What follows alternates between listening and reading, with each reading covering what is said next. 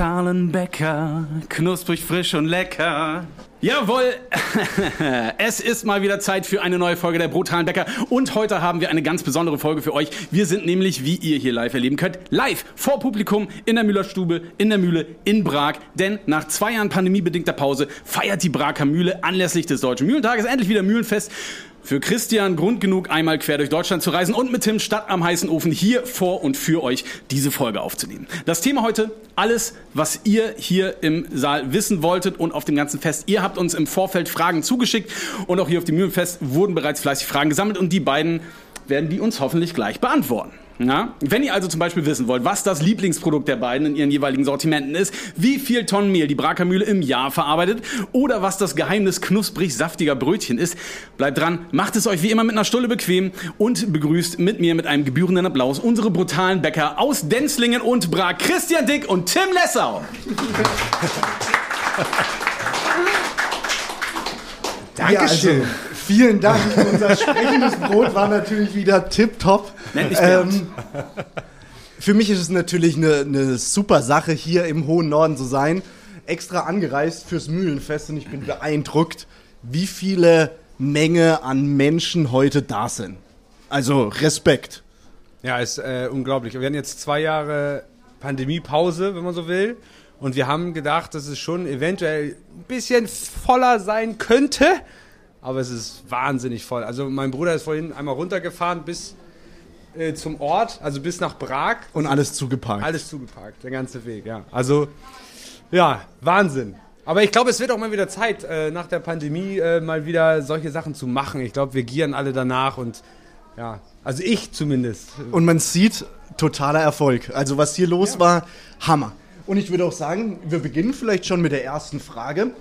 Vielleicht um Aber die Spielregeln. Erstmal vielen Dank, dass, dass äh, so viele hier sind und sich das anhören, weil wir sind ja so ein bisschen versteckt und so weiter. Wir haben ja auch einen äh, Bäcker dabei. Jetzt müssen wir aufpassen, was wir sagen. Ne? Ja. Äh, wir müssen ein bisschen gucken, wie wir jetzt antworten. Mehrere Bäcker, ne? und dann gucken wir mal.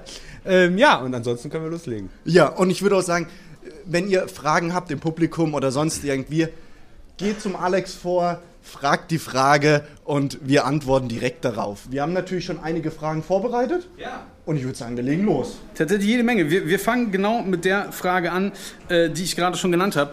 Wie ist das Geheimnis für Brötchen außen knusprig, innen saftig? fragt äh, Henrik Stresser. Streffer, Stresser, glaube ich. Was ist das mal, Geheimnis? Ich würde sagen, äh, vom, von der Vorstellung war natürlich sagen, Tim, der Brotsommelier. Also ich glaube, das ist eine ganz klare Frage an den Brotsommelier. Was, mhm. ist, was ist das Geheimnis an also saftigen glaube, Brötchen? Es ist, es ist äh, eigentlich so, dass man äh, ein Brot oder ein Brötchen immer eine lange Teigreifung geben muss, damit nachher die Kruste karamellisieren kann. Und ich bringe einfach mal ein Brot mit. Das ist jetzt sinnbildlich natürlich, äh, wir haben jetzt hier kein Brötchen da oder so, aber das ist die Kruste. Und das hört man, obwohl hier natürlich auch Trubel ist. Und äh, das macht man im Grunde mit einer Langzeitführung. Das bedeutet, ähm, wir fermentieren den Teig sehr, sehr lange. Also Wasser und Mehl kommen sehr, sehr lange zusammen und äh, da spricht man so ungefähr von 15 Stunden bei einer Langzeitführung. Und wenn man das hat und das gemacht hat und der Teig eine hohe TA hat, ne, Herr Gauss, äh, dann äh, funktioniert das auch. Ich muss äh, mal eins einfügen, bevor er gleich euch verzettelt. Ich habe gerade unten Kevin Feeling getroffen. Ja. Kevin Feeling, einer der 50 besten Köche der Welt, die Gemeinsamkeiten sind. Wir haben äh, Essen Kutscher und Quintin Tarantino war vorletzte Woche bei ihm. Aber der hat gesagt, Tim Lessler, muss man leider sagen, macht die besten Mettbrötchen der Welt. Da sag ich, du sagst das. also man könnte ein Mettbrötchen, das auf jeden Fall drei ja, Sterne das, geben. Das ist doch schon mal gut. Schon mal gut. ja, also im Grunde genommen ist es das. Dann ist natürlich eine, eine gute Backzeit natürlich erforderlich. Also es wird einfach auch heutzutage, glaube ich, in Deutschland manchmal sehr, sehr schwach gebacken. Ähm, das heißt, wir haben keine Kruste und dann äh, funktioniert das Ganze nicht. Und das ist im Grunde genommen die Antwort. Also wir brauchen eine Langzeitführung und einen guten Backprozess und dann funktioniert 15 das Stunden habe ich gehört, da sprechen wir von Langzeitführung. Das war nämlich auch eine Frage hier. Wie lange ist die Teigruhe für Brot und Brötchen? Ja, ist unterschiedlich. Ne? Also wir haben natürlich viele verschiedene Teige. Äh, das, die Dinkelkruste zum Beispiel geht über drei Tage insgesamt, also Vorteig, Hauptteig und dann wird der Teig äh, danach erst gebacken. Äh, und so kann man das von Rezept zu Rezept, ist das natürlich unterschiedlich. Ne? Und bei dir? Ja. Also ich, so ist es zumindest hier bei uns in ja. Prag. Ich weiß nicht, wie es in Baden-Württemberg ist, aber... In Baden-Württemberg würde ich sagen, wir leben natürlich auch eine sehr hohe Brotkompetenz. Ähm, bei uns ist die kürzeste Teigreifezeit, die wir haben, ist sechs Stunden, was natürlich auch noch immens ist. Aber es geht natürlich hoch bis, wenn man natürlich die ganzen Vorstufen von Sauerteig über äh, Quellstücke und so weiter mitrechnet. Das ist natürlich auch bei uns Bäckern immer eine fragliche Sache. Ab wann beginnt eigentlich die Teigherstellung? Zählen wir den Sauerteig schon 100 Prozent mit? Ähm, dann geht es natürlich bei uns hoch bis 48 Stunden. Stark. Wie viel Salz kommt denn in so einem Brötchen?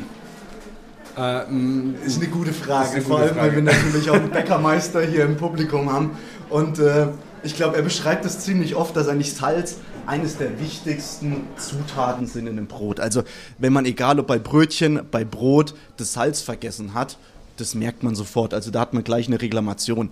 Ähm, ob jetzt ein Sauerteig oder der ein bisschen zu spitz, zu lang oder weiß nicht was ist, das spürt man so sofort eigentlich nicht. Aber Salz merkt man sofort. Und das Interessante eigentlich beim Salz ist, man kann eigentlich sagen, dass wenn man so prozentual 2 bis 2,5 Prozent komplett durchweg hat, egal ob man Brot backt oder eine Suppe oder sonst irgendwas, dann ist das eigentlich für uns so in Europa, in Deutschland einfach komplett äh, ein, ein Tip-Top-Produkt. Wobei man rechnet das auf die Mehlmenge. Das heißt, äh, Mehl ist 100 Prozent. Mhm. Wenn äh, Christian sagt 2,5 Prozent Salz, dann wäre das auf das Mehl bezogen und nicht auf den kompletten Teig. Ja. Ist ja für Hobbybäcker sehr, sehr wichtig, dass man da, ich glaube, da werden die meisten Fehler gemacht. Das heißt, äh, wenn man jetzt zu Hause mal backt, dann kennt man das so vom Koch oder vom, vom Kochen, sage ich jetzt mal, da macht man eine Prise Salz rein oder so. Das, das funktioniert halt nicht. Man muss immer zweieinhalb Prozent äh, Salz reinmachen. Also so mache ich das zumindest zweieinhalb Prozent. Liegt natürlich dann auch an der Salzintensität, wie groß ist die. Also äh, es gibt natürlich Quellsalze, die noch Wasser enthalten haben. Da muss man ein bisschen mehr dosieren. Ein Jodsalz zum Beispiel ist ausgewaschen und trocken. Das hat eine höhere Salzkraft und äh, dann ist das anders. Ja. Das, äh, äh, jetzt sattel ich eine Frage drauf. Wie rette ich denn meinen weichen Teig? fragt hier äh, Angie Bernardi äh, wenn ich das richtig lese. Wie rette ich meinen weichen Teig? Wenn dann Mehl dazu käme, müsste ja auch Salz wieder und so weiter. Ja. Ja, Na, wie sagen, rettest du das? das Motzerei halt, muss man ehrlich sagen. Ja? Ähm, ein Teig, der zu weich geworden ist. Also man kann das natürlich in der Bäckerei, es kommt immer darauf an, was ist überhaupt weich. Es gibt Teige, wo man noch sagt, ja okay, die kann man jetzt trotzdem noch aufarbeiten muss man halt ein bisschen Gas geben, dass man es zügig in den Ofen bekommt. Aber ein Teig, der wirklich wie eine Suppe ist, da ist es natürlich dann ganz schwierig als Hobbybäcker da nochmal anzufangen. Jetzt fange ich ein bisschen mit Mehl an, jetzt noch ein bisschen Salz und dann noch ein bisschen Hefe. Ich würde sagen, da ist die Murkserei vollkommen. Aber die Frage ist natürlich, wann ist ein Teig wirklich zu weich? Ne? Also das ist ja so, ähm, bei uns ist es zumindest so, dass wenn der Teigmacher nicht einmal am Tag einen Spruch kriegt, ey, äh, mach die Teige fester, das klebt hier alles, ähm, dann ist der Teig eigentlich äh, viel zu fest gewesen. Das heißt, äh, wir neigen schon dazu, die Teige immer sehr, sehr weich zu machen, damit wir nachher im Brot natürlich eine Frische haben. Und äh, deswegen ist es super, super wichtig, dass äh, da sehr, sehr viel Wasser im Teig am Ende des Tages ist. Es gibt einen kleinen Trick vielleicht, man könnte Röstbrot einfach nehmen oder mhm. Rückbrot oder äh, also das ist im Grunde genommen geschreddertes Brot vom Vortag das kann man dazu nehmen, dann hat man die gleiche Salzmenge und dann funktioniert das auch. Oh, ich würde diesen Tipp wieder zurücknehmen. Ich finde, wir beginnen da wirklich mit dem Rummurksen, was natürlich, ähm, wenn ein Hobbybäcker beginnt mit dem Backen und der Teig ist zu weich, würde ich sagen, Mensch, wir fangen vielleicht nochmal bei Null an, bevor wir jetzt anfangen, da zu murksen. Ich denke immer, dass das Wichtige auch beim Zuhausebacken ist natürlich, dass ich ein Ergebnis habe, wo auch Spaß macht, wo danach ein Produkt rauskommt, wo ich sagen kann, Mensch, super Produkt, hat Spaß gemacht, wie wenn ich dann da anfange mit äh, Schweißperlen auf der Stirn, ähm, in, der, in der Rührschüssel da rumgenäht. Dann das Backen soll ja Spaß machen. Ja, das, das Problem nämlich bei, wenn, wenn der Teig zu weich ist und ich gebe Mehl hinzu, dann wird er natürlich fester, aber ähm, dann stimmt die Salzmenge halt nicht mehr. Und dann schmeckt das Brot am Ende des Tages eventuell fad. So, deswegen ist eigentlich immer genau das Problem, was geben wir hinzu, dann müsste ich noch ein bisschen Salz hinzugeben, dann müsste ich ein bisschen Mehl hinzugeben und so weiter. Und dann wird es irgendwann schwierig und dann fuscht man sich das Rezept kaputt. Ja. Ja, oder? Also, also nicht retten, sondern zum Fachmann gehen. Also wie gesagt, wenn man, wenn man, wenn man, so, wenn man so ein Restbrot hat, also wenn man ein getrocknetes Restbrot da hat, zum Beispiel, könnte man das nicht zugeben, weil die Salzmenge dann ja passt. Das ist das, was ich sagen wollte. Äh, aber ja, im Grunde genommen ist es so, dass natürlich aus meiner Erfahrung, ich habe, wir haben ja auch einen Kurs, einen Backkurs, da, da geht es ja auch häufig darum, ähm, dass, dass wir Vollkornteige machen und im Grunde genommen macht ein Hobbybäcker den Teig in der Regel äh, ein bisschen zu fest. So, und da ist es eigentlich so, dass man den eher ruhig so weich lassen kann, würde ich fast sagen. Man hat den natürlich nie gesehen, den Teig, aber im Grunde genommen ist es so. Wir haben äh, tatsächlich, das sind so die Fragen aus, aus der Ecke Bäckereiwissen oder Bäckerwissen. Äh, wir haben natürlich auch, weil wir auf dem Mühlenfest gesammelt äh, haben, fleißig Fragen zur Braker Mühle. Ihr müsst schon anstoßen auch jetzt mal. Ich will das Pling haben. Wir haben Brotwein da. Warum habe ich kein Glas? Ich habe ein Glas, aber kein Wein. Gibt's unten auch übrigens. Also ihr wollt euch nichts vortrinken, aber... Äh Gibt es auch was zu probieren, also ist aber auch umsonst zu probieren, auf jeden Fall. Also nicht, dass wir jetzt hier irgendwie. Und, und gibt es ja auch wichtig, online. Ne? oder? Aber ist gut. Ja. also den Brotwein gibt es auch online, äh, für alle, die dann äh, im entfernten Baden-Württemberg ja. zuhören oder sonst wo. Äh, aus der Weinregion. Den, ne? Aus der echten Weinregion. Wie kommen die Hamburger darauf, ein Wein, Brotwein? Ja, die Geschichte gibt es auch auf YouTube. Ähm, äh, der Brakermühle. Ähm, aber wir haben, wir haben auch Fragen zum, zum Sortiment. Du hast gerade schon gesagt, äh, wir haben ein recht äh, breites Sortiment hier bei der Brakermühle, äh, äh, das, das sogar das, das reine äh, Backsortiment verlässt. Bäckerkurse gibt es, Brotbackkurse gibt es auch Tortenkurse, wurde gefragt. wir haben heute einen Tortenkurs. Also Kinderbacken. In der Konditorei kann man Torten backen mit den Konditoren zusammen. Ähm, da sind natürlich die Plätze ein bisschen äh, ausgewählt, sage ich jetzt mal. Ähm, ich glaube, die waren auch schon voll, deswegen ist es schwierig. Ansonsten gibt es das momentan noch nicht, aber eventuell könnte es das irgendwann geben, ja. Dann bleiben wir mal bei den, bei den Sortimentsfragen, die aber äh, sicherlich hier äh, äh Richtung Brackermühle gestellt wurden, aber äh, die ich euch beiden auch stellen möchte. Ähm, äh, Sternchen 0276 fragt, backt ihr auch ein glutenfreies Brot? Was sagen die äh, Handwerksbäcker, was sagt der Brotsommelier zum glutenfreien Brot? Das ist eine Brot? spannende Frage. Äh, aber willst ja, du? Also, man muss ganz klar sagen, also wenn man wirklich eine Zöliakie hat, da ist der Gang zum Bäcker falsch, muss man ehrlich sagen. Weil das Ding ist natürlich, bei uns ist überall irgendwelcher Mehlstaub. Deswegen ist es gar nicht möglich, überhaupt ein Brot komplett glutenfrei zu backen. Vielleicht wäre es interessant, diesen Mythos ein bisschen aufzuklären, ja. warum eigentlich oft äh, heißt so, ja, ich esse jetzt nur noch Dinkel oder ich vertrage Dinkel besser, weil da gibt es natürlich viele, viele Dinge, wo ich würde sagen, da ist auch viel Unwissenheit in der Bevölkerung. Der Dinkel wird eigentlich ziemlich glorifiziert, dass man sagt, so Dinkel ist eigentlich das Null plus Ultra für Bekömmlichkeit und so weiter. Was man aber eigentlich ganz klar aus fachlicher Perspektive sagen muss, der Unterschied zwischen Dinkel und Weizen ist gering. Also Dinkel hat eigentlich den Vorteil, dass es natürlich in höheren Lagen wie auf der Schwäbischen Alb wächst, ähm, ist aber natürlich von der Ernährungsphysiologie ähm, ja, nicht viel besser oder dass man jetzt sagen könnte, Mensch, Dinkel ist gesünder, weil im Endeffekt ist das ist Weizen und Dinkel ziemlich ähnlich. Man muss sagen, Dinkel hat einen schlechteren Ertrag. Also gerade wenn wir jetzt gerade die aktuelle Situation anschauen, dass vor allem viele ähm, mit Mehlknappheit und so weiter, ist eigentlich Schwachsinn, Dinkel weiterhin anzubauen, weil die Erträge sind eigentlich nur ein Drittel bis zur Hälfte nur. Ja? Ähm, von der, von der Müllertechnik, also das, was ihr jetzt hier gesehen habt bei der, bei der Brakermühle, ist natürlich auch der Dinkel viel schwieriger zu verarbeiten, weil ein Dinkel hat immer einen Spelz drum, was natürlich dafür sorgt, dass man viel mehr Schritte davor machen muss, bis überhaupt der Dinkel, ähm, bis du überhaupt ein Dinkelmehl hast. Genau, und man muss vielleicht so ein bisschen, ähm, worauf Christian hinaus will, ist ja so ein bisschen der, es gibt ja glutenfreie Produkte ohne Ende auf dem Markt und äh, man muss ein bisschen gucken, äh, was kostet eigentlich so ein glutenfreies Produkt. Also die sind in der Regel sehr, sehr teuer, weil man damit auch einfach Geld verdient draußen.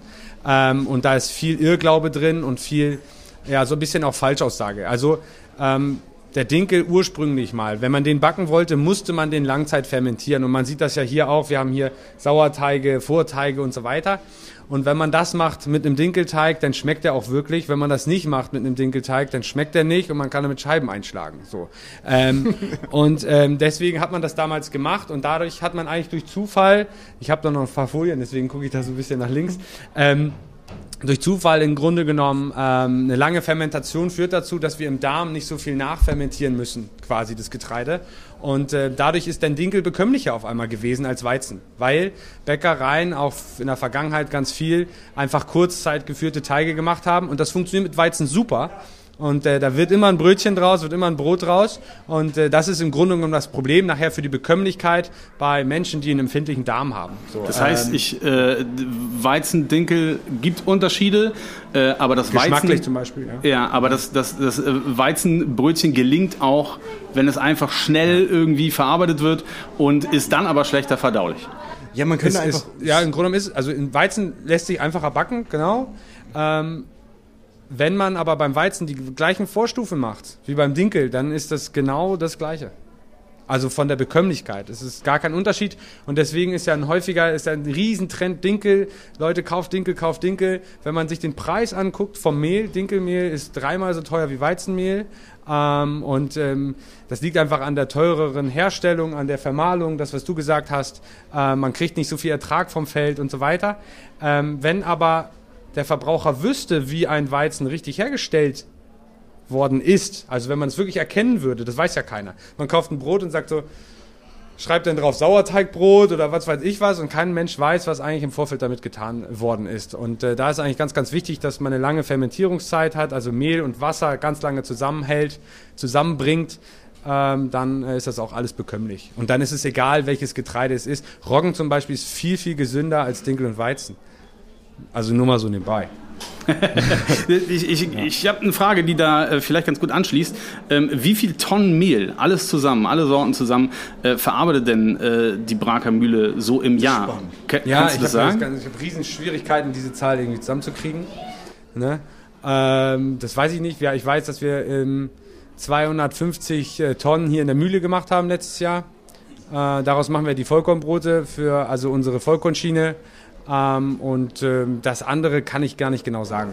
Weißt du es, Christian, bei euch? Äh, ich kann es auch nicht genau sagen, aber eigentlich kann man ganz gut sagen, dass wir die Handwerksbäckerei Dick ist eigentlich immer ein zwölften Teil von der, von der Braker Mühle. Also das passt immer ganz gut von der Mitarbeiterzahl und so weiter. Wenn man es durch zwölf teilt, passt es einigermaßen, ja. Ja, das stimmt. Aber wie viel Getreide kann ich leider nicht sagen. Ne? Na, noch eine Frage äh, von Julina. Ich habe ich war leider nicht konsequent im Namen mit Vorlesen. Egal. Julina fragt, äh, welche Getreidesorten befinden sich in den Silos hier bei uns? An der Hier in den Silos mhm. äh, Dinkel, Weizen und Roggen. Wobei spannend ist, also weil es gibt wirklich diesen Dinkeltrend, das ist total krass. Wir hatten früher Dinkel nur in Sackware da, äh, weil es so wenig war. Und dann haben wir ein, äh, ein Dinkelsilo gebaut, was kleiner ist als die anderen beiden. Und mittlerweile ist in den Dinkelsilo Weizen drin. So, weil wir das Dinkel genommen haben und das Weizensilo, ehemalige Weizensilo gepackt haben, weil einfach so viel Dinkel nachgefragt wird. Das ich bleibe mal bei den, bei den Mühlenfragen so äh, äh hier zum Betrieb. Äh, man merkt die Fragen auch so an, dass sie so inspiriert sind, äh, teilweise vom hier durchlaufen, ähm, äh, auch eben durch die äh, historische Mühle, in der wir auch gerade sitzen, ähm, während sie sich dreht, weil draußen tatsächlich wieder ein bisschen Wind geht und es regnet. Aber die Sonne scheint. Welche zwei Mahlgänge gibt es auf dem Mahlboden, wurde hier gefragt. Spannend. Kannst wir haben ja den Windmalgang und wir haben auch einen äh, Strommalgang. Also der Aha. läuft mit, äh, mit Strom, falls uns der Wind mal ausgeht. Ne? Also ganz einfach eigentlich. Dann gäbe es keine Bio-Vollkornbrote bei der Brakamühle. Wenn nee, genau, das, das, das, äh, das, Risiko gehen wir halt nicht ein. Deswegen äh, gibt es einen elektrischen Malgang und ja. Ich habe noch eine Frage zum, zum Betrieb der Brakamühle. Äh, warum habt ihr so krumme Öffnungszeiten? Das sind die Hausnummern. Also wenn wir einen Laden haben, äh, hier unten zum Beispiel äh, Brackerbogen 33, der Backdrive, dann eröffnen wir um 5.33 Uhr morgens. Ja. So, das cool. ist der Witz. Witzig sind. Ähm, vielleicht ganz gut äh, anzuschließen an, äh, an die Fragen zum Betrieb. Ähm, hier wird gefragt, du hast es gerade auch schon gesagt, Bäckerei, Handwerksbäckerei Dick ist immer ein Zwölftel. Wie groß ist denn das gesamte Team der Brakamühle? Das gesamte Team, also wir sind mittlerweile knapp 400 Menschen hier im Unternehmen. Äh, wobei man, wenn man das auf Vollzeit-Äquivalent umrechnen würde, sind wir ungefähr 280 Menschen. Ähm, und äh, ja, das ist das Team mittlerweile der Bratkamille. Ja, Ein Zwölftel davon hin. ist Christians ja. Team. Kommt ja, das wieder hin? hin ja.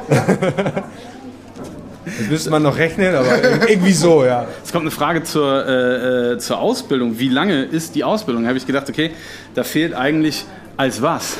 Weil man kann sich hier zu allem Möglichen ausbilden lassen. Also äh, was haben wir für Ausbildungswege? Äh, man kann sich zum Bäcker ausbilden lassen, zum Konditor, zur Bäckerin, äh, zum, zum, zur Konditorin, äh, zur Verkäuferin, zum Systemgastronom. Systemgastronom. Was haben wir noch? Ja. Mittlerweile IT auch. IT, mittlerweile bilden wir auch aus, ja. Es wird immer größer, die ja, ja ich glaube, das ist alles. Aber könnte man sagen, so drei Jahre? Büro, Büro. Drei Jahre?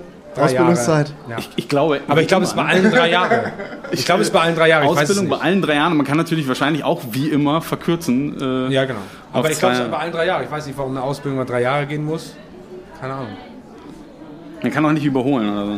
Also. Ja, ich weiß es nicht. Ähm, wir haben ja noch ein paar Fragen. Und äh, zwar fragt Lea, was ist das Geheimnis von euren Franzbrötchen? Das ist die Frage, wollen wir die Frage, wollen wir das Geheimnis lösen? das verraten wir nicht, weil äh, Herr Gauss sitzt ja da hinten und der übt ja die ganze Zeit fleißig, fleißig Franzbrötchen. ne, das äh, weiß ich nicht. Nein, also im Grunde ist es beim Franzbrötchen so. Ähm, aus meiner Sicht gehört in ein Franzbrötchen schon mal Butter. So. Ist eigentlich eine ganz einfache Frage und auch eine ganz einfache Antwort. Ähm, nur das machen in der Regel kaum noch Menschen und Bäcker. Und äh, die sparen im Grunde genommen da bei Margarine. Also die, die setzen Margarine an, ein anstatt Butter. Und das ist natürlich ein Problem. So, das darf man nicht machen, weil äh, Butter natürlich geschmacklich deutlich äh, besser ist als Margarine. Und dann äh, ist immer das Geheimnis, viel, viel hilft viel. So.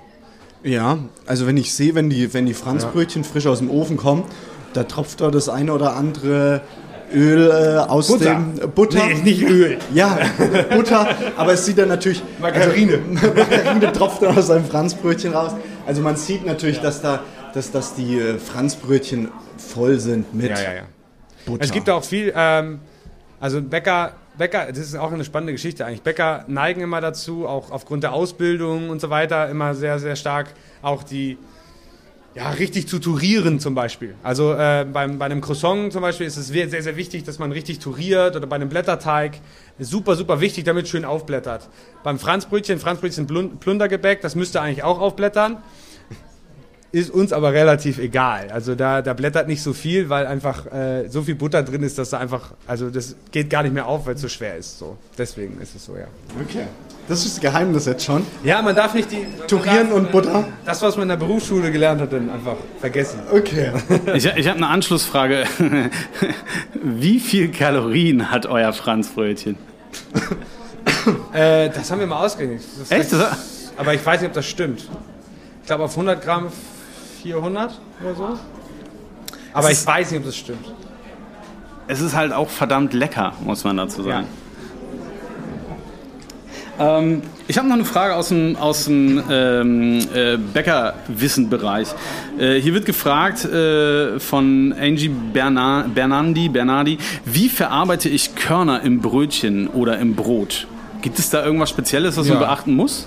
Habe ich ja hier. Ich gebe das einfach mal rum auch, wenn ja. das jemand interessiert. Ja. Also wichtig ist natürlich, dass man dort. Verschiedene Körner, einmal geröstet und einmal ungeröstet. Also Tim gibt jetzt gerade ins Publikum die Sonnenblumenkerne, wo man ganz gut den Vergleich sieht und vor allem auch schmeckt, indem jetzt allein nur die Sonnenblumenkerne einmal roh sind und einmal abgeröstet. Und wenn man das natürlich allein nur probiert, die ungerösteten, da passiert gar nicht großartig viel im Mund, aber wenn die abgeröstet sind, da knallt es richtig im Mund. Ich finde, ich finde das bei äh, Sonnenblumenkernen super, super interessant, weil du einfach bei Sonnenblumenkernen normal schmeckst du eigentlich nicht viel. Wenn du sie abröstest, werden sie sehr, sehr nussig. Und das ist natürlich äh, alleine durch die Karamelle, also durch das Karamell, was dann entsteht und die Aromen. Also ist einfach super, super wichtig, wenn man Saaten verwendet, dass man sie vorher röstet und dann muss man sie einweichen. Das ist eigentlich der nächste Schritt. Das genau. heißt, äh, einmal rösten, um die Aromen zu bekommen und dann einzuweichen, damit äh, nachher die Krume des Brotes nicht trocken wird. Also das Innere des Brotes nicht einfach austrocknet, weil die Körner nach dem Backen auch noch nachsaugen. Das heißt, ähm, sie, sie nehmen nachher die Feuchtigkeit aus dem Brot. Ja. Und was macht, das, äh, die Frage schließt sich an, äh, was macht ein gutes Mehl aus? Gibt es da Dinge, auf die man, ich weiß nicht, ob das, ich denke mal, das ist äh, aus Hobbybäcker-Perspektive gefragt, ja. worauf man da achten kann und worauf achtet ihr als Handwerksbäcker? Also was natürlich bei der Frage Spannend, echt äh, schwierig ist, also was ich jetzt auf jeden Fall mal sagen würde, dass es regional bezogen ist, also kurze Transportwege und dann ist natürlich das Thema Mehl super komplex. Also man muss ja ehrlich sagen, da wird es super schwierig. Reden wir jetzt über Vollkornmehl, reden wir über Type 550 oder reden wir über ein Dinkelmehl, ja? Schwierig. Ja, ja, ja, ja. Ich war gerade ein bisschen abgelenkt. Alles gut. Aber, ja, das stimmt. Ja, Im Grunde genommen ist es so, ähm, bei Mehl ist es wichtig, also im Grunde genommen, wir waren ja gerade bei einer Mühle im, in Baden-Württemberg und haben uns da ein bisschen auch was angehört und angeguckt. Äh, es geht ganz, ganz viel, in der Zukunft wird es ganz, ganz viel um die Genetik des Getreides gehen. Das heißt, welche Eigenschaften hat es eigentlich? Die Mühlen mischen ja Getreide einfach zusammen. Also da kommt ein Landwirt und ähm, ja, liefert das Getreide an, dann geht es in die Silos und der, der Müller weiß nachher eventuell gar nicht mehr, von welchem äh, Landwirt das ist und welches Getreide das ist. Das wird dann klassifiziert und dann wird es nachher wieder gemischt. Das heißt, wenn wir nachher ein Mehl haben, dann haben wir wahrscheinlich ungefähr 20 verschiedene Weizensorten von 20 verschiedenen Landwirten, so ungefähr. Ja. Und da muss man, das, das muss man einmal unterscheiden, würde ich sagen. Ne? Ja, und man hat natürlich in der Vergangenheit hat man äh, vor allem über die Börse gehandelt, eigentlich nur den Proteingehalt. Und der genau. Proteingehalt ist eigentlich sekundär. Im, äh, also der Proteingehalt ist wichtig beim, beim Herstellen von Weizenteige zum Beispiel, aber im Endeffekt geht es vor allem um die Genetik, also was für Eigenschaften bringt das einzelne Weizenkorn mit. Und der Proteingehalt ist eigentlich sekundär. Ja. Das haben wir gelernt, als wir in der Mühle waren. Ja, du musst halt einen Grund, äh, also du musst einen Grund Eiweiß drin haben. Also du brauchst, du brauchst schon eine gewisse Menge an Gluten im Getreide, aber die, die Stabilität, ähm, ist ganz, ganz viel, hat auch viel mit der Genetik zu tun. Also wie stabil ist das? Es gibt so viele verschiedene Weizensorten und wenn man sie, äh, wenn man sie einzeln verwenden würde, hätten sie ganz, ganz krasse Eigenschaften. So. Und deswegen mischt man, aber man mischt halt auch immer äh, B-Weizen, also es gibt ja Klassifizierungen, E, A, B, C und so weiter. Ähm, und E ist das Beste, dann kommt A und so weiter. Und, äh, aber wenn wir jetzt ein wenn wir jetzt einen E-Weizen hätten, dann ist da auch mal ein bisschen A und B mit drin. So, wenn wir jetzt einen A-Weizen nehmen, dann ist auch ein bisschen B und C mit drin. So, also man mischt sich das so ein bisschen zurecht und man könnte eigentlich viel, viel bessere Ergebnisse erzielen, wenn man einen reinen Elite-Weizen nimmt mit einer tollen Genetik und einem tollen Eiweiß. Mhm. So. Aber man baut sich das Mehl so ein bisschen so, dass es sozusagen. Es wird halt äh, immer gemischt. Also wir, es gibt ja viele verschiedene.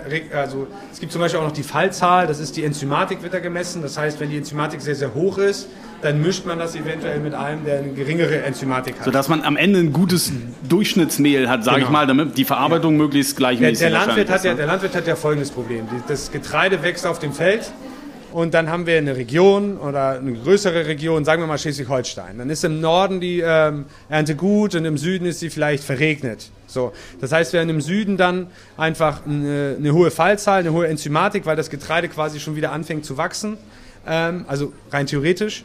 Äh, und dadurch haben wir eine hohe Fallzahl. Äh, und im Norden ist es halt trocken und da haben wir ganz andere Ergebnisse.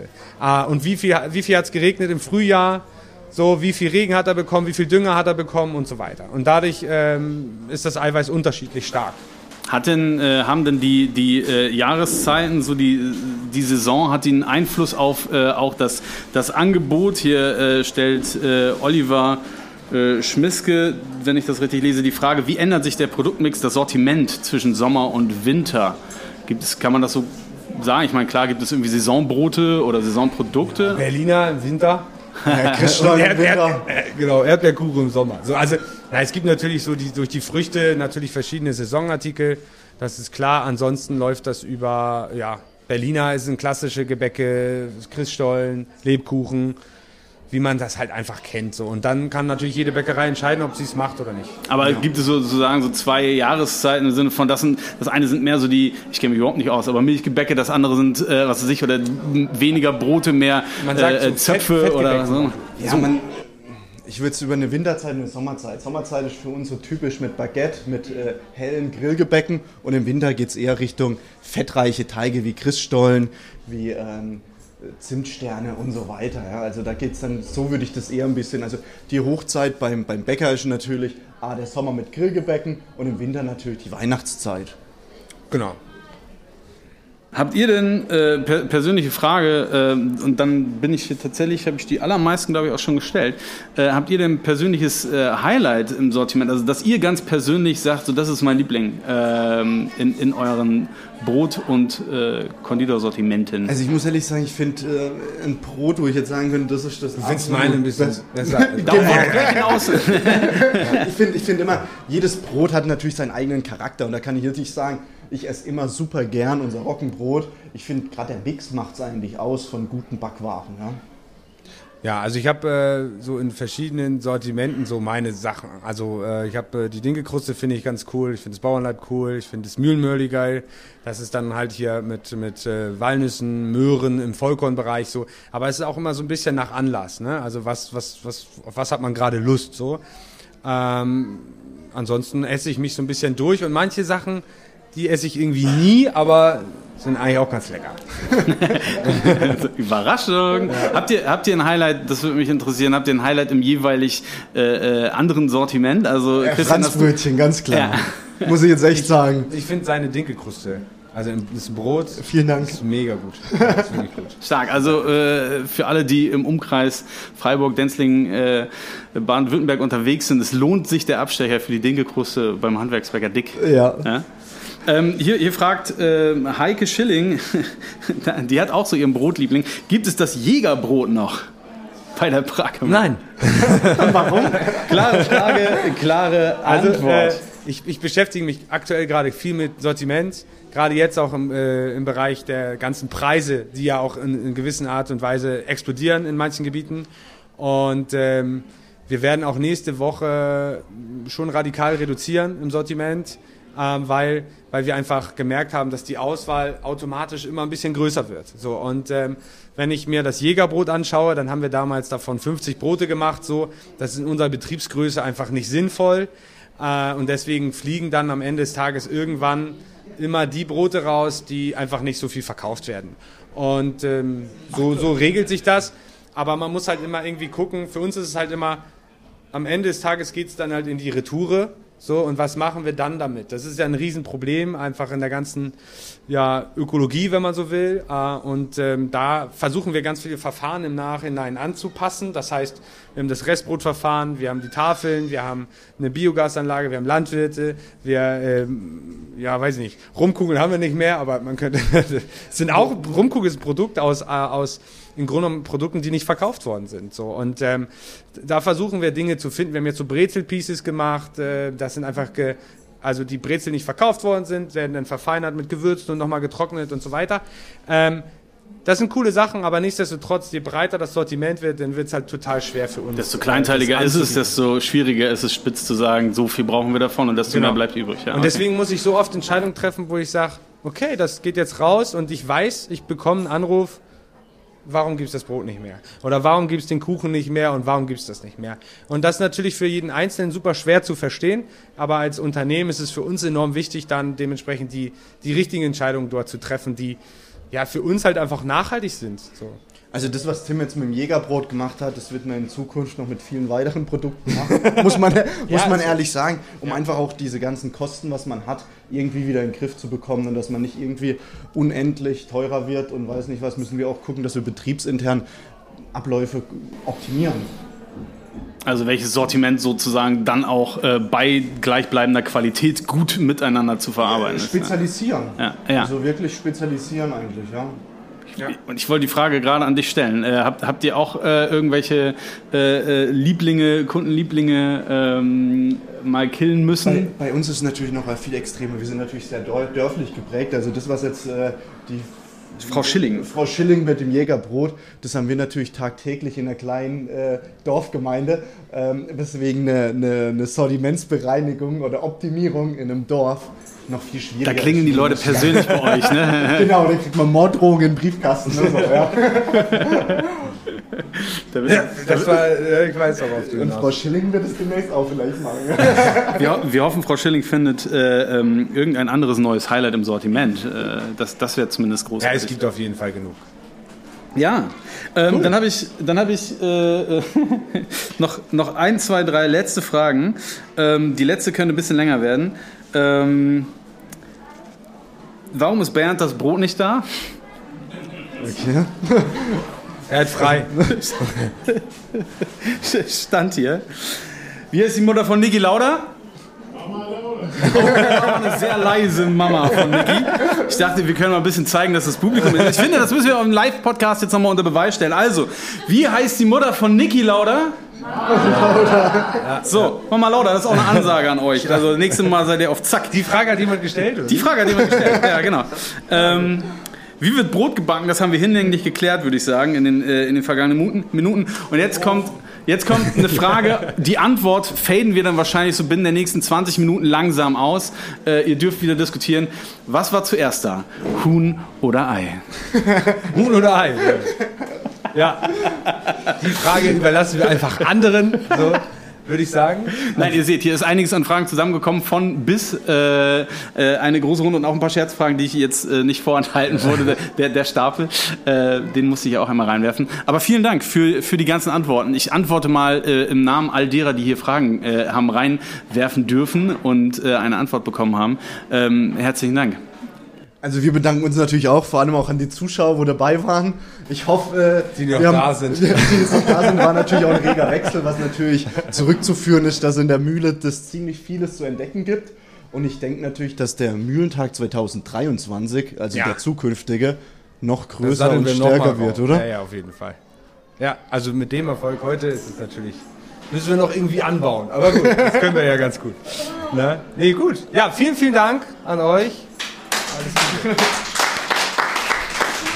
Passt. Und bis zum nächsten Mal. Tschüss. Top. Das ist der Moment, wo Tim jetzt ein, äh, wo, wo, Christian jetzt einfadet. Der, der Jingle. Das waren die brutalen Bäcker, knusprig, frisch und lecker von Nord nach Süd.